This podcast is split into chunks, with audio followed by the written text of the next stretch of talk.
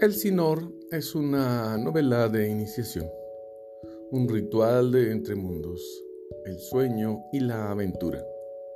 Celebrada por Octavio Paz, eh, no por eso es una gran novela.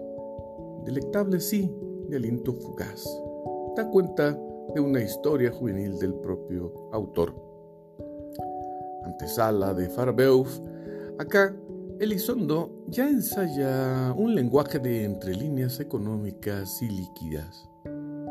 Destaca la crónica social que mira de manera perpendicular a los estratos, cito, más rudimentarios. Fin de la cita. La anécdota ah, juvenil se adereza con un estilo preciso, a veces elegante ¿Qué aporta más allá del ejercicio?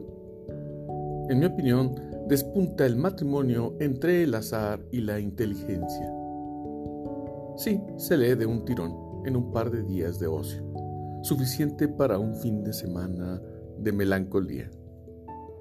El Sinor, un cuaderno de Salvador Elizondo, en la primera edición de Bolsillo era, era digital de 2020.